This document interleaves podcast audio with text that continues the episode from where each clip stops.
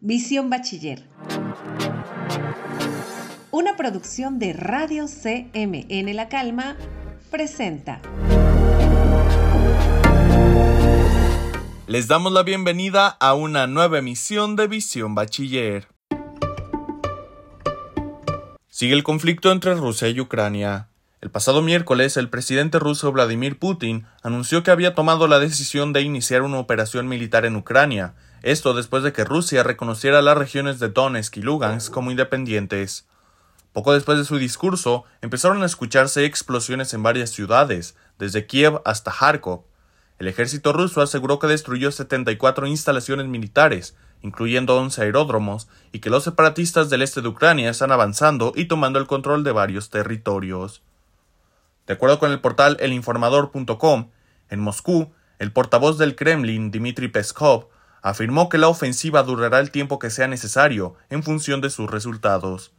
Hora después de los ataques, Putin sostuvo que había sido una medida forzada y que no tenían ningún otro modo de proceder. El presidente de Estados Unidos, Joe Biden, y el resto de los líderes del G7 acordaron poner en marcha un programa de sanciones contra Rusia tras los ataques provocados, esto tras la reunión emergente que tuvieron este jueves. Además, el presidente ucraniano Volodymyr Zelensky decretó una movilización general que afectará a las personas sometidas al servicio militar obligatorio y a los reservistas, movimiento que estará en vigor durante 90 días según el portal marca.com. Países como Polonia, Eslovaquia y Moldavia han reportado que han recibido a cientos de ciudadanos ucranianos, quienes han buscado salir de su país ante los ataques del ejército ruso. Los invitamos a mantenerse al tanto de las últimas actualizaciones de este caso.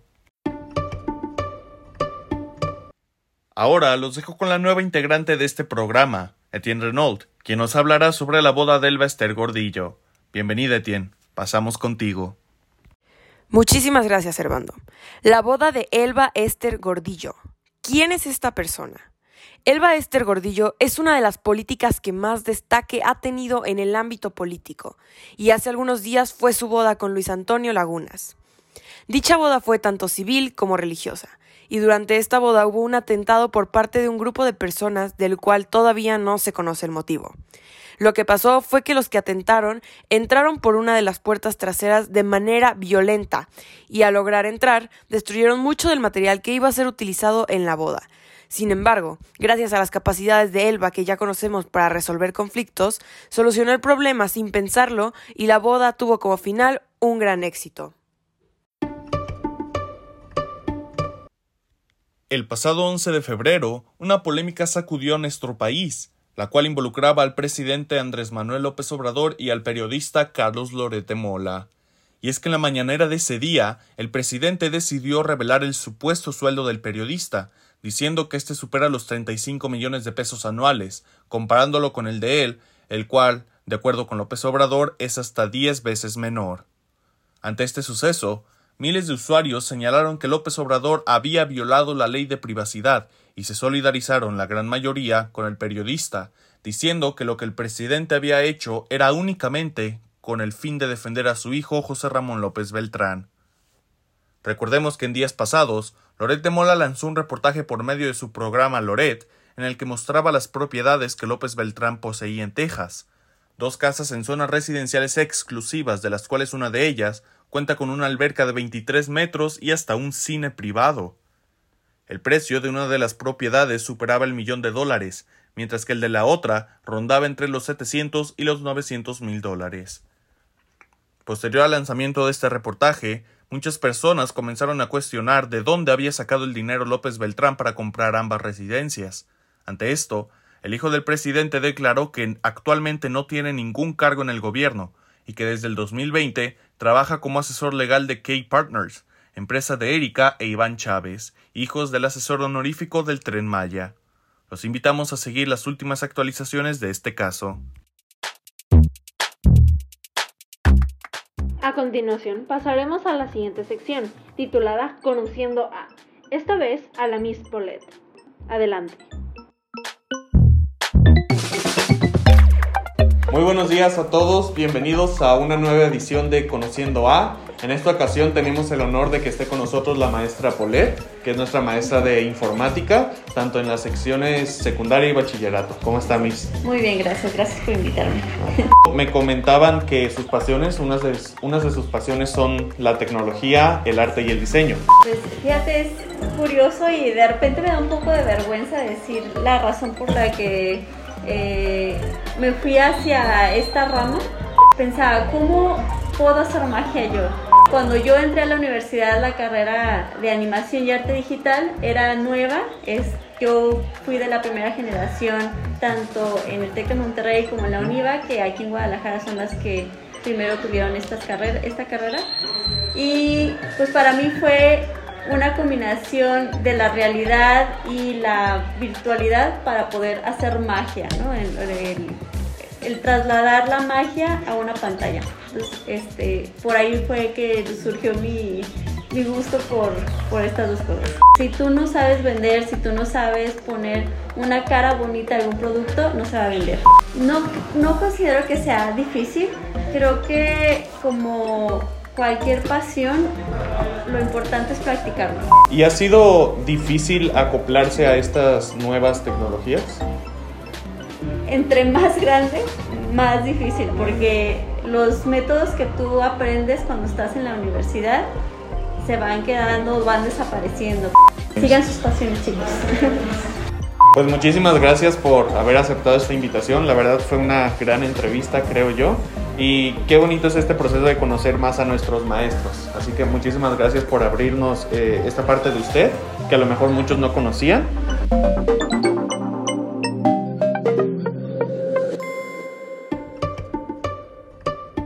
A continuación, mi compañera Moni con una interesante nota sobre la vida CMN. Gracias, Andy. El pasado martes 15 de febrero se celebró en nuestro colegio el Día del Amor y la Amistad. Por ello, las planillas de secundaria y bachillerato organizaron una vendimia en la cual había tostilocos, rosas, bolis, arizonas, papas locas y un buzón de cartas. Esperamos se la hayan pasado muy bien con todos sus seres queridos y que hayan tenido un gran día del amor y la amistad. Y para cerrar, les queremos desear mucho éxito y suerte en sus exámenes a los chicos de secundaria que nos escuchan. Pasamos ahora a nuestra sección de deportes en manos de Jimena, quien nos hablará sobre el Supertazón y la participación de los mexicanos en los Juegos Olímpicos. Vamos contigo, Jimena. Muchas gracias, Armando. Y pues bueno, ahora pues hablaré sobre este Super Bowl 2022 que jugó el equipo de los Rams versus los Bengals y pues quedaron 23 Rams y 20 Bengals.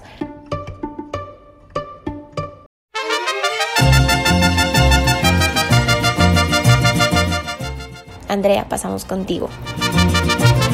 Gracias, Jimena. El pasado 14 de febrero no solo celebramos el Día de San Valentín, sino que también conmemoramos la fundación de Guadalajara. En un inicio, Guadalajara estaba ubicado en lo que hoy es el estado de Zacatecas. Luego se cambió la zona actual de Tonalá, pues contaba con los recursos.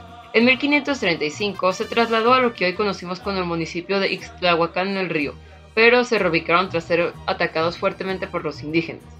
Finalmente se decidió que se fundaría en el Valle de Temajac y el 14 de febrero de 1542 se fundó y fue nombrada Guadalajara por ser la ciudad originaria de Ñuño de Guzmán. Un dato curioso es que Guadalajara proviene del vocablo árabe y significa río que corre entre las piedras.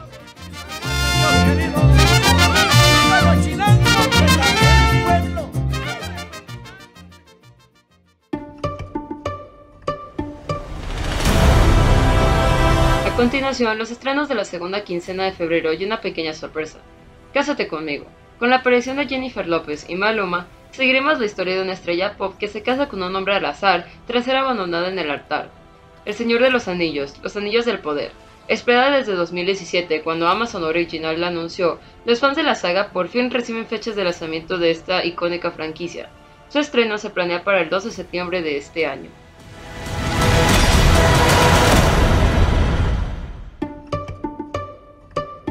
Gracias Andrea. Ahora pasamos con nuestra compañera Luz que nos hablará sobre el clima de los próximos días. El clima en Zapopan seguirá siendo caluroso la mayor parte de las siguientes dos semanas, puesto que las temperaturas son aproximadamente de 30 grados centígrados como máximo y como mínimo de 14 grados. Habrán varios días muy soleados y otros más nublosos, por lo que es importante estar hidratados y no estar expuestos al sol mucho tiempo, pues recordemos que se acerca el calor intenso en nuestra ciudad. Información recopilada de meteoret.mx.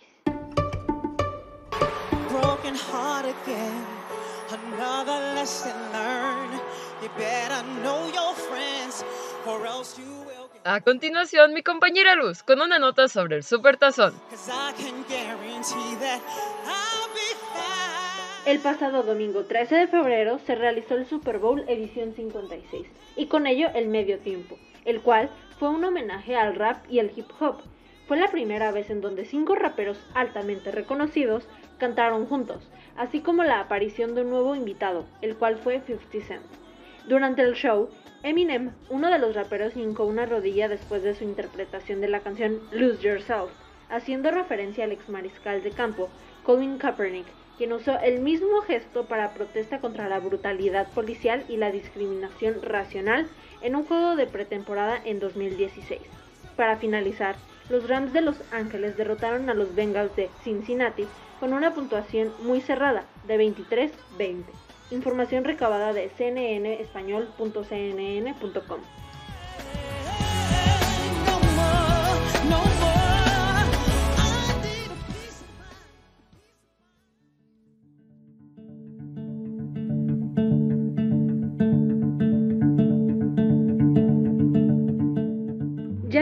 La edición número 94 de los próximos Óscares, la cual tendrá lugar en el Teatro Dolby de Los Ángeles el próximo 27 de marzo.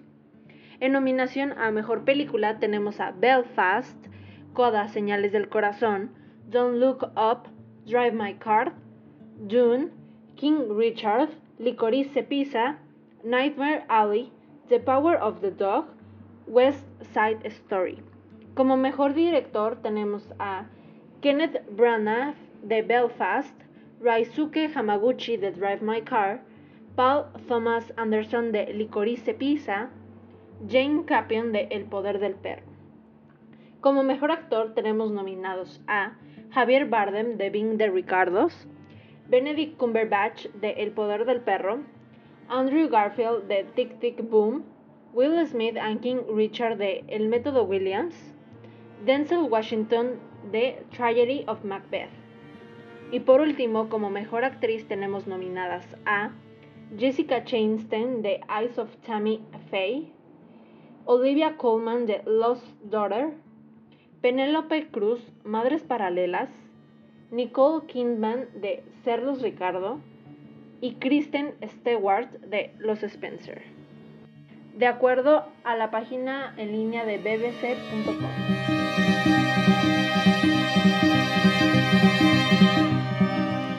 Eso ha sido todo por esta emisión. Los invitamos a no perderse los nuevos programas de Conociendo A y Mesa Redonda, los cuales los podrán encontrar en las redes sociales de la revista Nuecis y en nuestro canal de Spotify. Sin más por esta edición nos despedimos y les agradecemos el habernos sintonizado. Nos vemos en la siguiente edición de Visión Bachiller. Visión Bachiller. Una producción de Radio CMN La Calma presentó.